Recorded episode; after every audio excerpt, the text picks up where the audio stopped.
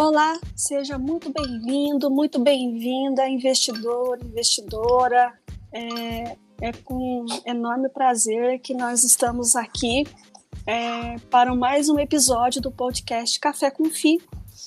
E dessa vez eu trago um convidado, é, um convidado muito é, especial, é o Eduardo Albuquerque que é criador do curso Renda em Dólar, mas hoje nós vamos falar um pouquinho sobre renda em real. Vamos conversar um pouquinho sobre os fundos imobiliários e especificamente aí a reforma tributária e como é que ela tem impactado né, no mercado e em especial aí os fundos imobiliários. É sempre bom ter um outro ponto de vista para que nós possamos aí compreender como é que as coisas estão e podem ser que aconteçam, né, Eduardo? Porque é uma proposta. Seja muito bem-vindo a esse podcast e muito obrigada aí por você ter aceito o nosso convite. Eu que agradeço, é, eu que agradeço o convite, né? É uma honra participar aqui. É, de pronto, quando você me convidou, já aceitei imediatamente. Eu já conheço seu trabalho um pouco lá na, no Instagram. E aí admiro, sigo, acompanho. E para mim é um prazer Espero corresponder à altura aí da expectativa. E como é que você, como investidor e também como uma pessoa que está aí atenta ao mercado, como é que você viu essa proposta, né? Vamos deixar bem claro que isso ainda é uma proposta, né, Eduardo, da reforma tributária, como um todo. Daí a gente vai afunilando até chegar nos fundos imobiliários. Tá. Eu acho ruim, né? A princípio, eu acho ruim porque olhando para a parte da renda variável, a gente teve no último ano muitas pessoas entrando na bolsa, né? A gente teve uma, uma queda na Selic grande nos últimos anos, e isso, a rentabilidade da renda fixa caiu demais, e as pessoas, por falta de opção, entre aspas, né? Entre aspas, falta de opção, começaram a se interessar mais pela renda variável.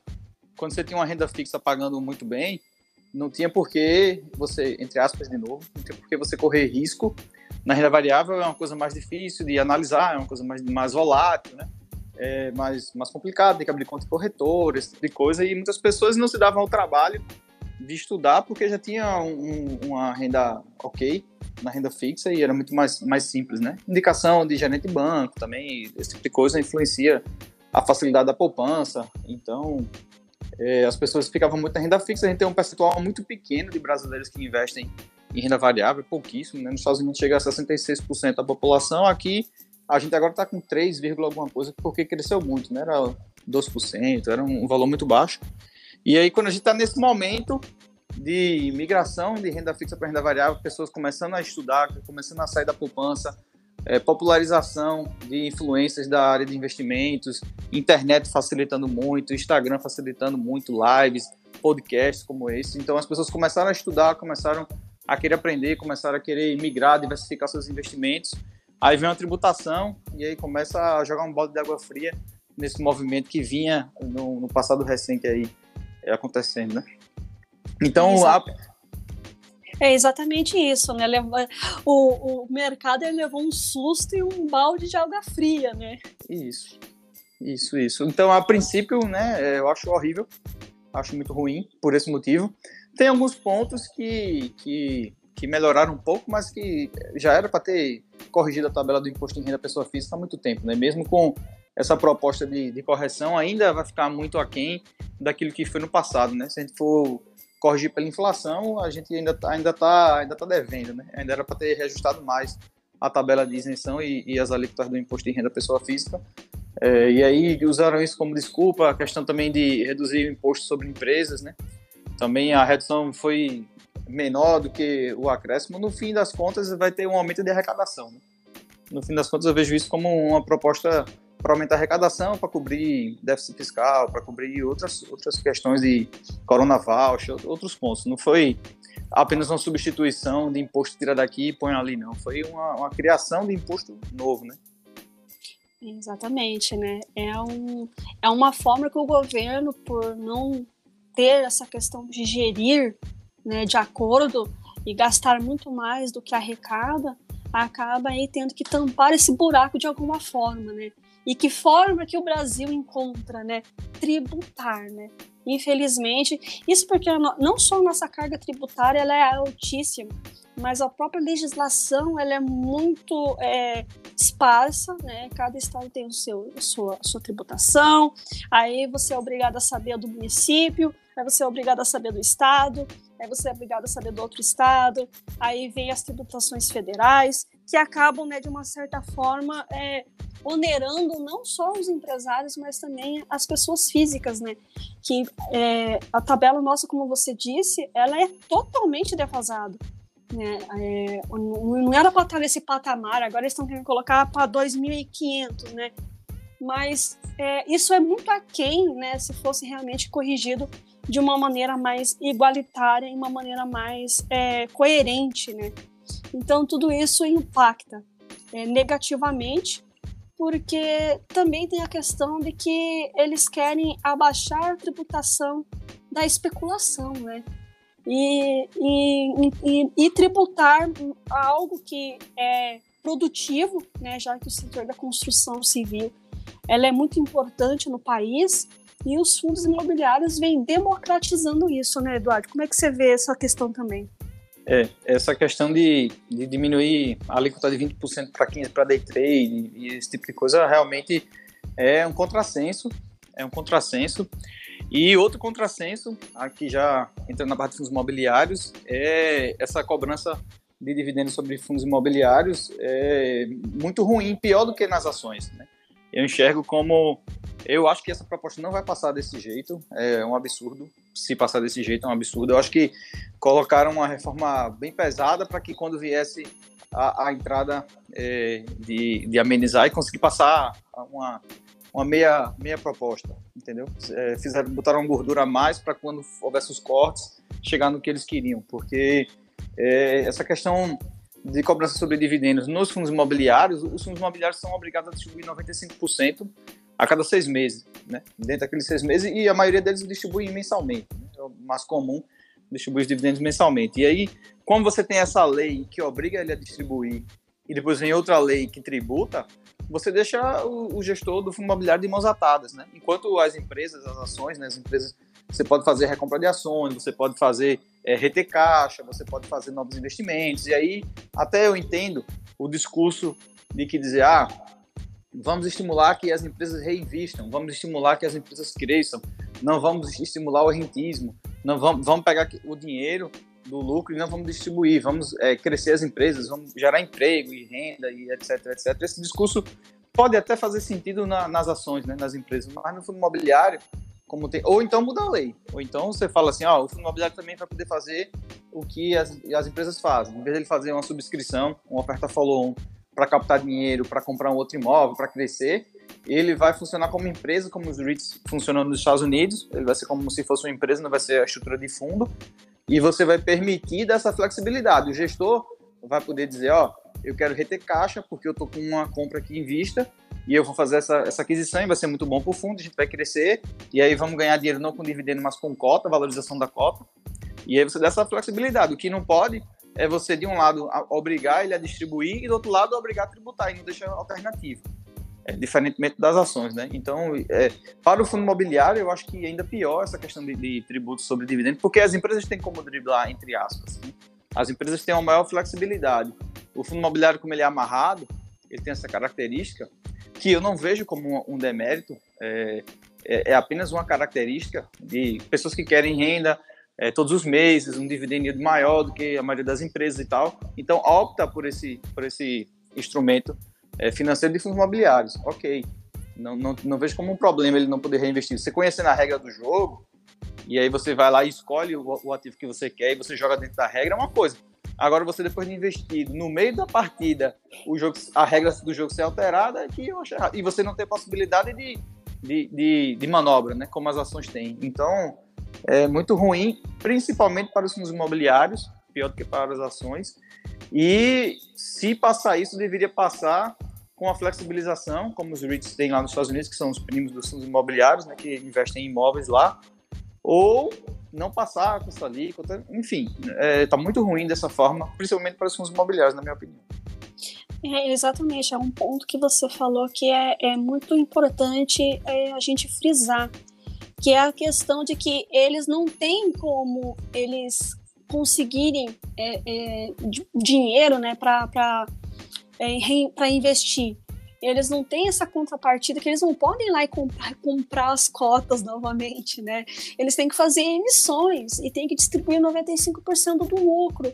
Então fica complicado porque não tem uma contrapartida, né? Como você falou, nas empresas ainda você tem essa disponibilidade de ir lá e recompra, isso vai valorizar as tuas ações. Mas nos fundos imobiliários não, né? Então é meio que eles, eles é, é, é, engessaram os fundos, né? E daí, como é que eles vão fazer? Qual que vai ser a contrapartida em relação a isso? E tem uma outra questão também, que é a questão do Fiagro, né? Que é um fundo de investimento, é, no caso, nas cadeias produtivas agroindustriais, mas que eles foram isentados, né? Acho que uma, uma semana, uma semana e pouquinho antes dessa proposta entrega ao Congresso. Então, é importante é, destacar que se um, um par, vamos dizer assim, muito semelhante conseguiu, por que querer fazer isso com os fundos imobiliários, né? É, isso é o lobby, né?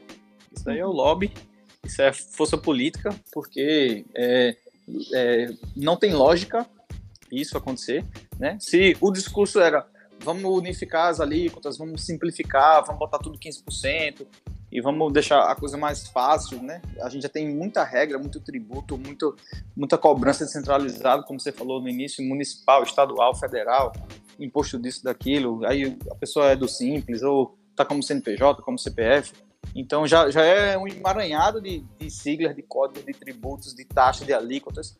E aí a gente tenta é, simplificar e unificar e, e facilitar as coisas. Aí vem um penduricalho entra depois uma proposta por um lobby é, político, por uma bancada A, B ou C, diz, ah, não, vamos unificar, mas a minha classe está tá fora disso. Então, é, é uma jabuticaba, não, não tem por que ser assim, então que tire todos ou que, ou que não tire ninguém.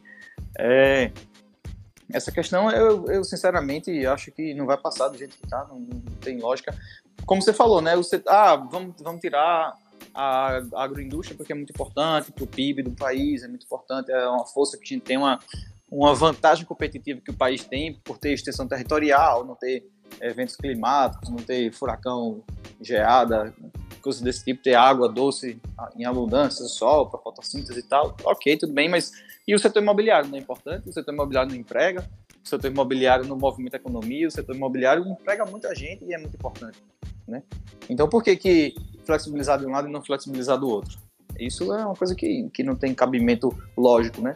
Só tem cabimento político, né? Quem tem mais força, quem tem a bancada mais forte, tem mais votos, mas logicamente não, não, não tem, não faz sentido, na minha opinião. É, e com isso, o que, que aconteceu, né? O IFIX, ele que já tinha caído em maio, né? 1,56% em junho por conta, né, desse, desse dessa grande notícia, né, ele teve um recuo de 2,19%, ou seja, como é que você vê esses investidores, né? Porque nós, nós chegamos a um milhão e pouquinho é, nos fundos imobiliários, né? E 3,6 milhões é, é, no, na Bolsa de Valores como um todo. É, como é que você vê esses investidores? É, aconteceu um apavoramento realmente? Ou você acha que isso também tem a, tem a ver com a, o fato de que a taxa Selic está subindo, as pessoas estão migrando novamente né, da Bolsa de Valores para a renda fixa? Como é que você vê esse movimento? Eu acho o seguinte, que essa migração da renda variável para renda fixa não é o principal motivo. Lógico que tudo contribui, mas não acredito que.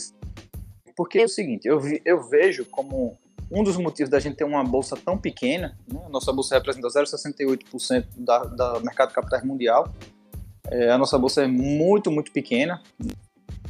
Isso, ah, como é que você fala que a nossa bolsa é 0,68 se a gente é, é, quinto país em gestão territorial, se a gente isso, aquilo, eu estou falando de bolsa, não estou falando de PIB, não estou falando de. Porque tem muita empresa que está fora da bolsa, né? Aí já é um outro assunto porque é caro listar, é difícil, empresas muito pequenas não conseguem e, etc. A gente já entraria em outra seara, que não é o objetivo aqui. Mas o fato é que a gente tem poucos investidores em bolsa, é muito também por falta de conhecimento, né? Porque quando você vai para um fundo imobiliário que paga 10, 8, 12, um fundo imobiliário de papel que, que paga um dividendo maior, você vai ter uma, uma rentabilidade relativamente previsível. Você, de uma certa forma, você tá, o fundo está investindo em, em ativos de renda fixa.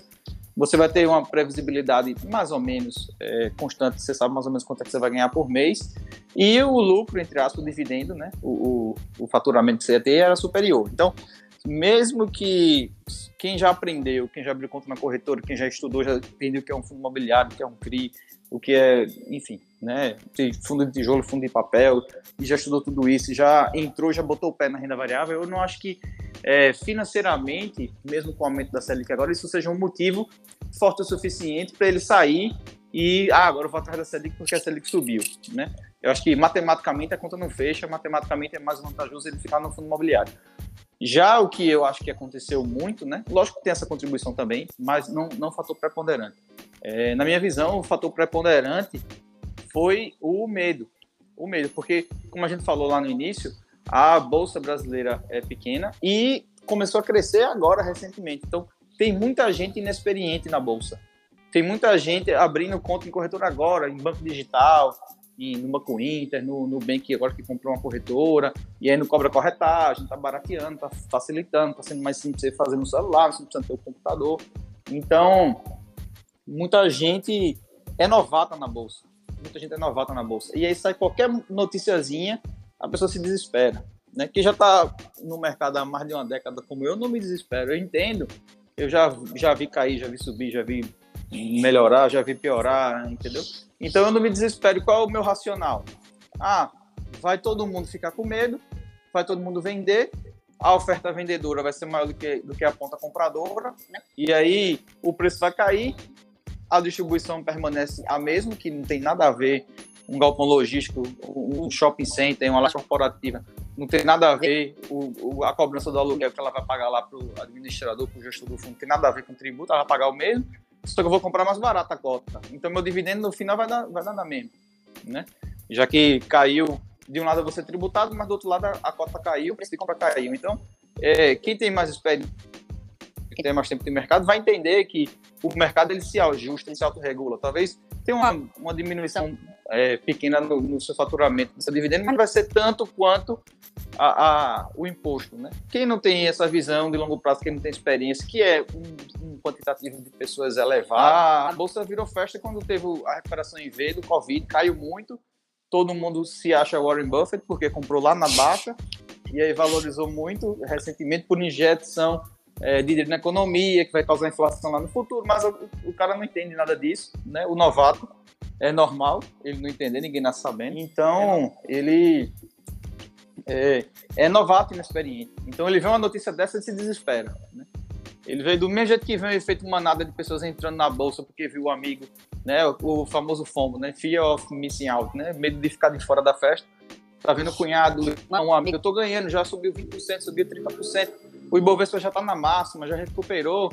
É, o S&P 500. É, isso é falta de educação financeira, isso é falta de experiência, é falta de tempo na bolsa, é falta de ter uma visão de longo prazo, é falta de comparar, né? Botar no papel, na ponta do lápis mesmo.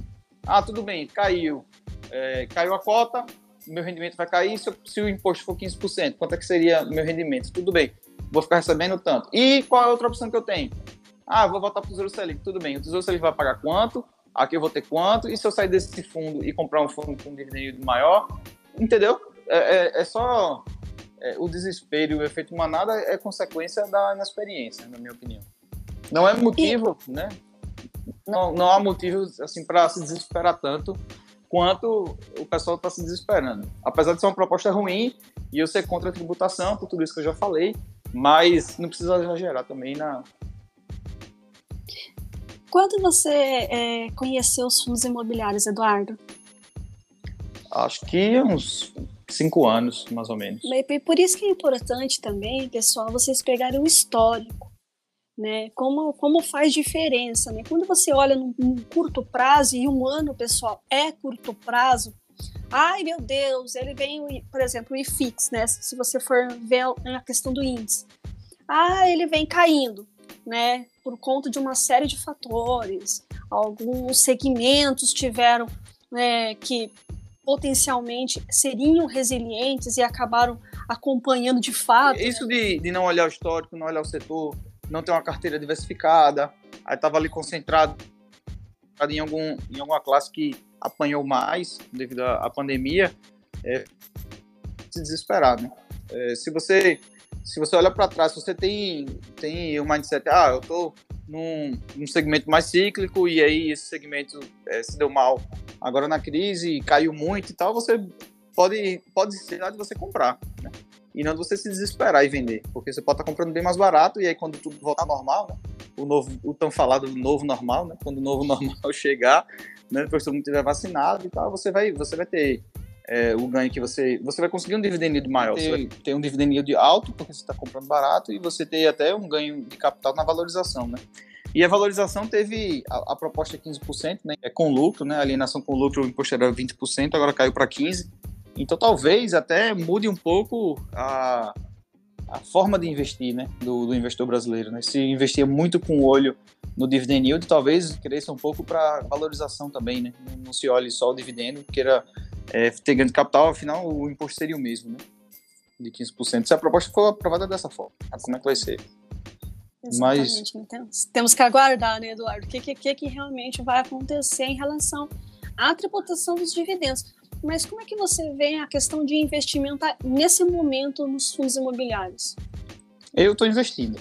Eu, eu, eu, pessoa física, eu estou investindo, é, mas sabendo disso, né, estou investindo está muito alto, né? Eu comprei o RCR11, o dividendo dele está bem atrativo, mesmo com é, 15% de desconto do imposto, ainda assim vale muito mais a pena do que outras opções e do que, a renda fixa também. Então, é uma coisa que você tem que botar na ponta do lápis, você tem que analisar, né? Vamos pro pior, pro pior cenário. Ah, se o pior cenário for o tributar em 15%, tudo bem. Então, vamos pegar esse dividend yield, subtrair 15% dele, ver quanto sobra e ver se esse, esse que sobra é, me atende e ainda está ok para mim, ainda está adequado para mim e quais são as opções no mercado, né? Ah, eu vou, se em vez de comprar A, eu comprar B, quanto é que o B eu vou ter de rendimento, quanto é que eu vou ter aqui no A? Então, A, mesmo com, com a tributação ainda está melhor, então é, é isso que, que eu estou fazendo. E quais setores você acha nesse momento que são interessantes? Lembrando, pessoal, que não é recomendação, é apenas uma avaliação é, no momento do mercado e que serve para vocês estudarem, porque eu sempre gosto de frisar que é importante vocês estudarem, vocês entenderem o momento que vocês estão e o que, que faz sentido, né? É, a, a, minha, a minha resposta sobre qual fundo imobiliário eu prefiro, qual classe de fundos imobiliários eu, eu prefiro, tem um porquê e tem uma justificativa, né? Não, uhum. não é isolado. Eu olho como um portfólio como um todo, né? Eu olho a minha carteira como um todo. E aí, como eu invisto em várias partes do mundo, eu tenho Canadá, na Inglaterra e tal, Estados Unidos.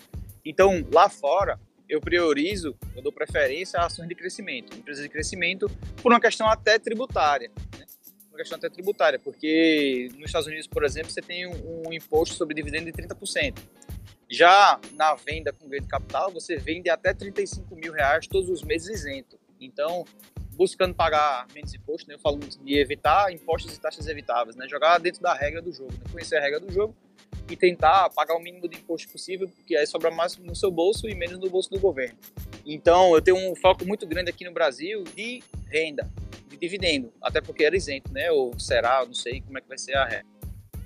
Hoje, era isento. Então, é, buscando dividendos aqui, buscando isenção aqui e buscando isenção lá fora, e olhando a minha carteira como um todo, isso não é recomendação, isso não é não vai servir para todo mundo, nem todo mundo vai ter a diversificação que eu tenho aí no mundo. Então, é, então não tome isso como uma recomendação. Mas eu, Eduardo, prefiro fundos imobiliários de papel. Pelo, pela função que ele tem na minha carteira, de reduzir volatilidade, de ter uma, uma renda recorrente mensal isenta de imposto, né? até quando eu não sei.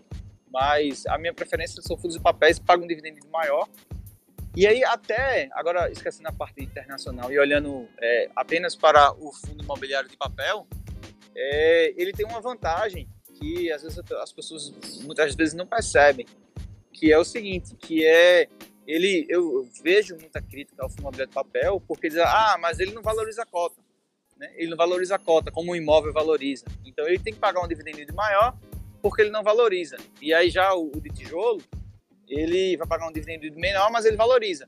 Tudo bem, mas aí ele valoriza, o que importa é, é o seu ganho no, no fim do dia. Né? Se é via valorização da cota ou se é via dividendo, você tem que ver o ganho total. Né? Quanto é que eu estou Quanto é que eu tô Se você tem um fundo imobiliário de papel que ele tem um dividend yield muito alto e ele não valoriza tanto a cota, tudo bem. Para mim isso é uma vantagem, não é uma desvantagem não valorizar a cota, porque ele está me distribuindo todos os meses isento e no dia que eu for vender lá no futuro, por qualquer motivo que seja, eu vou pagar menos imposto porque ele tem uma valorização menor. E o imposto era 20% na venda, né? Alienação com ganho de capital é 20%. Então eu, eu troco é, valorização da cota por, por dividendo, só que o dividendo isento e a valorização da cota tem imposto. Mesmo para quem não tem essa carteira que eu tenho de crescimento no exterior e dividendo no Brasil, para quem investe apenas no Brasil, tem esse lado também. Então, eu sou fã de fundos imobiliários de papel por esses motivos, entendeu? Sim, então é porque você valoriza a renda, né? Isso. E além dele ser diversificado, porque investe em vários outros fundos ou até mesmo em outros é, papéis, como CRIs, LCI, enfim, todos aqueles ligados à questão imobiliária. Então, é, é, por isso que é importante você adaptar aquilo que você quer. Você quer valorizar a cota, você quer valorizar, você quer ter renda, você quer ter diversificação, ou você quer ficar 100% atrelado a imóveis em si que recebem aluguéis. Né? Então, tudo isso faz parte de uma estratégia que você vai montar para é, compor o teu portfólio, né, Eduardo? Isso, não tem certo nem errado, né? Não tem certo nem Exatamente. errado. Quando a pessoa, ah, eu devo investir em quê? Depende. Depende, né? Depende. O que é que você quer? Qual a sua fase de vida? Você está é, interessado em renda? Você está interessado em crescimento? Você precisa desse dinheiro para hoje, para o futuro? Depende, né? Tudo depende. Né? Depende do seu apetite ao risco, depende de quanto você tem de renda fixa. O meu dinheiro é tudo renda variável, não tem renda fixa é, esse fundo de papel, entre aspas, tá botando aspas bem grande para dizer depois que Eduardo está dizendo que fundo imobiliário é renda fixa. Mas, mas eu já vi influência falar isso. Sim, sim. Mas eu não estou falando isso, né? Então fique claro. Mas dentro da, da minha carteira, o fundo imobiliário de papel ele tem uma volatilidade menor do que o restante. É, então, é, pessoal, é, pessoal, lembre bem, é, fundo imobiliário é renda variável, mas os fundos de papéis eles investem em produtos de renda fixa atrelados à, à questão imobiliária. Enfim, vamos ficar bem claros aqui, né, Eduardo? Isso, exatamente, exatamente. Depois vão estar tá fazendo meme comigo aí, dizendo que eu falei isso. é, vamos deixar tudo bem explicadinho nos mínimos detalhes. Sim. É, é, Eduardo, e me diga uma coisa, é, preço importa para você? Para mim, para a minha forma de investir, o preço importa sim. É, entendo quem fala que preço não importa e quem fala que preço não importa para a visão dele e para o prazo de investimento dele faz sentido. E quem fala que preço importa, que preço é importante, como eu estou falando aqui, para o meu prazo de investimento e para a minha visão, é, também faz sentido, né? Não tem, não tem quem esteja mais certo e quem esteja mais errado. É, como no longo prazo o mercado só cresce, como no longo prazo a, o índice que você quiser escolher, IFIX, Ibovespa, S&P 500, o mundo todo, o mercado que for, no longo, no longo prazo, no longuíssimo prazo, o mercado só cresce, né? Eu falo muito isso, né? No longuíssimo prazo o mercado só cresce, no, no longo prazo a, a economia como um todo só evolui, né? O bem-estar das pessoas só evolui, né? As empresas evoluem, então as, as novas tecnologias, os novos meios de produção, as novas é, formas de administrar as empresas, né? a internet, descoberta de vacina, descoberta de patentes, criação de, de novas tecnologias, a, a, a, humanidade inteira evolui. Né? E as empresas estão dentro disso daí. Hoje em dia você vive, eu, você, qualquer um que está aqui ouvindo, hoje vive com mais conforto do que um rei lá da Idade Média. O cara não tinha energia elétrica, não tinha internet, não tinha televisão, não tinha rádio, não tinha podcast, não tinha nada disso, Instagram, não tinha nada dessas coisas, né? Morria cedo, morria a expectativa de vida era 30 anos, é, morria por uma doença besta porque não tinha antibiótico, não tinha vacina para curar a doença dele. Então a gente vive hoje com mais conforto do que o rei lá, todo poderoso, medieval. Então, no longuíssimo prazo só, só cresce. Então, se hoje você vai comprar uma ação qualquer por 5, por 6, por 8, por 10, lá no futuro ela vai valer 100, então 5, 6, 8, 10, 15, tanto faz como tanto fez. Não vai fazer diferença perto do prazo que você tem de investimento e perto do seu longuíssimo prazo e perto do que você espera que ela vai valer 100, 200, 300. Então, se, você, se uma ação vai valer 300, você comprou ela por 3, por 4, por 5, por 10, para você, para o seu prazo de investimento, não vai fazer diferença nenhuma, né? Mas se você investe por um prazo menor, se você faz vendas todo mês abaixo de 20 mil nas suas ações para poder subir seu preço médio e não pagar imposto, entender que o governo dá uma canetada e começar a cobrar imposto sobre dentro de capital e você está preparado para isso, como eu faço todos os meses. Então, para mim, importa sim, importa muito o preço e, e, tudo, tudo isso depende, depende da sua forma de investir, depende do seu horizonte de investimento. Então, ambos, ambos têm o seu racional, ambos estão certos, entre aspas, dentro da sua visão estão certos. E se não fosse assim, não haveria tanta polêmica, né? Se, se um fosse como a matemática, 2 mais 2 é 4 e acabou, e não tem polêmica. Ninguém fala que 2 mais 2 é 3, nem que 2 mais 2 é 5, nem 2 mais 2 depende, e na minha opinião, no meu modo de ver. Né? É uma coisa exata. É, já essa questão de preço importa, preço não importa, é uma polêmica grande, né? Sempre tem esse, esse tipo de, de, de, pergunta e de visão. Por isso, né? Porque todos os dois lados, dentro da sua visão, todos os lados estão certos, né? Depende do seu horizonte de investimento, depende de uma série de fatores. É o que eu sempre gosto de, de, de deixar pontuado, né? É você tem que entender o seu momento, né? Então, por isso, não siga dicas, não fique atrelado a recomendações, porque você não. Primeiro, você não sabe de fato racional. Né? E segundo, porque é importante você, você adequar a tua estratégia. Por isso você tem que criar a sua estratégia para que se realmente acontecer e você tiver resultado, você tem a certeza que foi você que fez. E se der errado, você também tem essa autorresponsabilidade de saber que foi você que fez. E não que foi por conta de fulano, ciclano, beltrano. É importante você se autoconhecer para você fazer e tomar decisões é, de uma forma mais é, assertiva, é, claro, com muita informação, realmente se embasando e, e não e vendo se você quer ser um buy and manager, porque eu, eu não gosto muito desse termo buy and hold, né? Você compra e esquece. Não, você compra e você gerencia. Porque amanhã ou depois aquela empresa, ou amanhã depois aquele fundo, ou amanhã ou depois ter uma canetada, como pode ser que aconteça ou não do governo, tudo isso vai impactar e você, se você não tiver essa, essa visão de gerenciamento, você pode aí tomar um grande prejuízo em relação aos seus investimentos, não é mesmo, Eduardo? Exato, exato. Cada um é, não tem nenhuma criança, né? Cada um sabe o que está fazendo. Cada um é, tem que ser responsável e ter autorresponsabilidade, né? Não pode dizer, ah, a culpa é de A, de B ou de C porque eu fiz isso. Mas quem apertou o botão lá de compra ou de venda, quem abriu a conta na corretora, quem deu a ordem lá, não foi o influencer ou o amigo, você.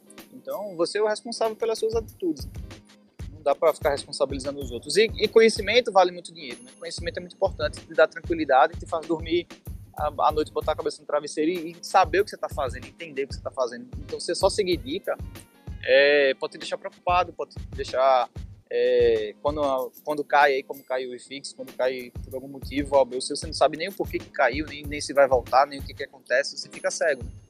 Então, o conhecimento liberta, né? O conhecimento é, te ajuda a tomar melhores decisões, te ajuda a dormir mais tranquilo. Você tá vendo que tá caindo, mas tem um racional por trás e, e sabe que vai voltar. E às vezes você tá vendo que tá caindo e vê como uma oportunidade, não como um desespero. Né?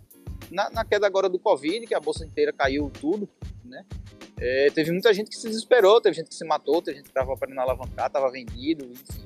Teve de tudo, né? Teve muita crise de ansiedade, depressão, esse tipo de coisa. E teve outras pessoas que viram como uma oportunidade de comprar tudo numa grande liquidação né? A bolsa de liquidação foi uma festa e comprou muito e está com a sua carteira ali subindo 70% hoje. Então, é conhecimento, pessoal. A, minha dica é estudo. Estude, acompanhe. Hoje é muito fácil, né, André? Hoje tem, tem o seu Instagram, tem o meu, tem YouTube, tem hoje, hoje é muito fácil, você tem muito acesso à informação. Às vezes tem tanta que você tem que até aprender a filtrar, né? Porque você vê também algumas coisas que na internet que, meu Deus do céu. Mas. Exatamente. É. Filtrem bem o canal que vocês estão acompanhando, né? É verdade. Mas é, é isso. Então, pessoal, é, esses são os, os, aspectos gerais aí que a gente queria passar em relação à reforma, que é uma proposta ainda, né? Vamos ver o que, que o Congresso vai fazer a respeito. Eu creio que ele vai escutar as várias vertentes e as, as várias frentes em relação a tudo isso para ponderar. Nós estamos aí, né, o ano que vem com eleições, então eles vão ser bastante cautelosos em relação a tudo isso. E também estudem, como o Eduardo falou, e, e, e realmente filtrem as informações para que vocês tomem decisões é, mais assertivas, com conhecimento e com a, a, a, regrinha básica né, do travesseiro, né, Eduardo? Então, eu gostaria muito de agradecer o seu tempo, agradecer é, você ter trazido aí essas pontuações, que é sempre esse diálogo e esse alerta aos investidores não sejam efeito, não vão em efeito manada, é, realmente é, pontuem, entendam, é, analisem e vejam que essas quedas e essas movimentações no mercado sempre têm algumas excelentes oportunidades que é importante vocês estarem aí é, abertos a ela.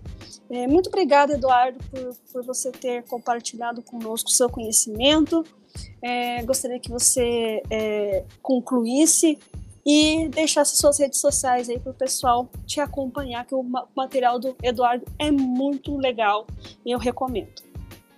É, eu queria agradecer, né, é, agradecer a oportunidade, agradecer a, ao seu convite, né, estar aqui conversando. Eu acho que é muito importante esse tipo de conversa, é muito importante difundir a educação financeira, é muito importante esse trabalho que a gente faz.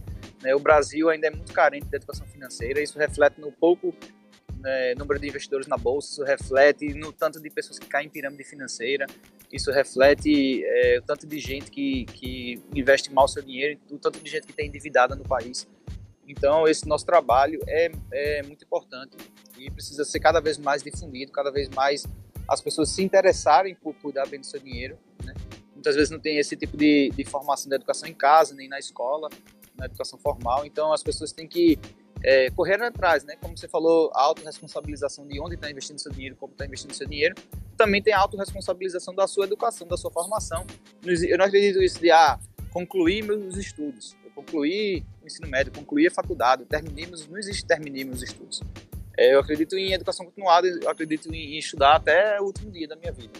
Ou seja, se informar, ler jornal, revista, site, blog, fazer curso, né? Hoje em dia, pessoal, curso online é a oitava maravilha do mundo, né? Tem os juros compostos, são a oitava maravilha do mundo.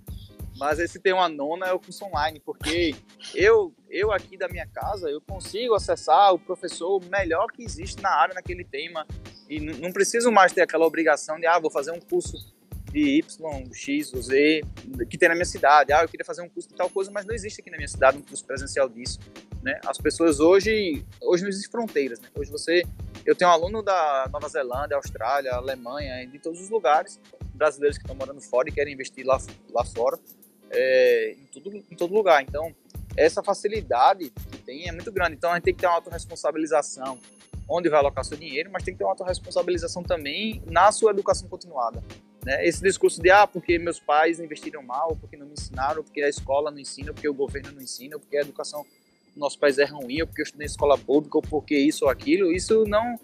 Em tempos de internet, em tempos de curso online, em tempos de YouTube, de Instagram, isso não, não cola mais, não faz mais sentido, né? Eu acho que a gente tem que se autorresponsabilizar também na educação nossa, né? E difundir a palavra, né? Difundir é, as pessoas que falam sobre investimento, compartilhar esse podcast, compartilhar esse tipo de conhecimento para os amigos, porque a gente vai fazer um país muito melhor se o país for menos endividado, for mais educado financeiramente, tiver mais poupança, tiver mais condição de investir, tiver mais condição de financiar um empreendimento imobiliário, né, que é muito o tema da Andrea, tiver condição de, de, de financiar uma empresa e aí você crescer, você pode, entre aspas, empreender sem estar ali no dia a dia, né? Você não tem um perfil empreendedor, mas tem alguém que tem que está ali abrindo é, ações da empresa dele no mercado e você vai contribuir com aquilo e você vai contribuir com o financiamento e capitalização dos empreendimentos, seja imobiliários ou empresas, seja o que for. Você vai estar tá contribuindo e você vai estar tá ganhando dinheiro com isso e a pessoa que está pegando esse crédito, esse financiamento, esse capital para alocar vai estar tá crescendo e o país vai estar crescendo. Então vai estar gerando emprego, renda, desenvolvendo a economia. Então é um jogo de ganha-ganha. E se a gente difundir a educação financeira, André, se as pessoas seguirem, ouvirem e, e sair da poupança, sair daqueles investimentos de, de renda fixa, que é um, uma agiotagem legalizada, você emprestar dinheiro a juros, é, e for mesmo para a economia real, né, for mesmo para geração de emprego, de renda, de, de, de negócios, vai ser bom para todo mundo. Então, é, divulguem, né, o que eu peço aqui, divulguem. A André pediu para falar, minha rede social é eduardo.diogoquerque, né, lá no Instagram, estou começando agora no YouTube, mas a minha principal é Eduardo de Albuquerque. Lá é bom porque você fala comigo no direct, tira dúvida, responde. Eu abro caixinha de perguntas todo dia lá nos stories, então a gente tem uma interação muito próxima nessa rede social, eu, eu prefiro usar ela. Mas é, fico à disposição, André, se quiser fazer um novo bate-papo lá no futuro.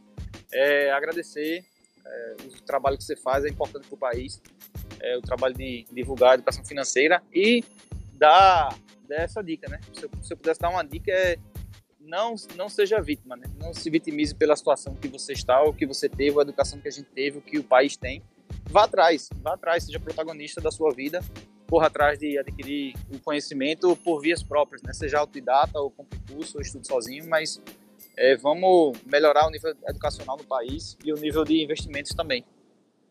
Exatamente, eu faço da, das suas palavras as, as minhas, né? Eu creio na minha missão. Minha missão é, é aprender, ensinar e ajudar.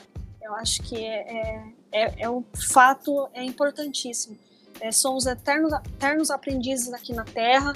É, nós temos é, acho que o dever de, de contribuir com o conhecimento das outras pessoas através do ensino e ajudar né, dessa forma gratuita através das redes sociais que nos potencializam em relação a tudo isso. Muito obrigado pelas suas palavras, é, agradeço e também recomendo muito o Instagram do Eduardo, é muito legal, o conteúdo dele é muito profundo e gratuito para vocês, então é, não deixem de segui-lo. Meu Instagram é arroba, underline Andrea DS Costa e o meu canal no YouTube, que eu estou aí retomando ele, reorganizando ele, é andreas.costa. Então vai ter bastante conteúdo aí e o conteúdo aí do Eduardo também e das outras pessoas que já passaram por esse podcast. Então não deixe de acessá-los, porque como o Eduardo falou, é muito importante disseminar esse conhecimento para mais pessoas. Obrigada, Eduardo, e até o próximo. Com certeza a gente vai bater mais bate, fazer mais bate-papo, seja pelo podcast ou mesmo em lives, né, nos nossos canais. Tá, Joé, tá combinado então. Um abraço, tchau, tchau. Um abraço, pessoal, e até mais.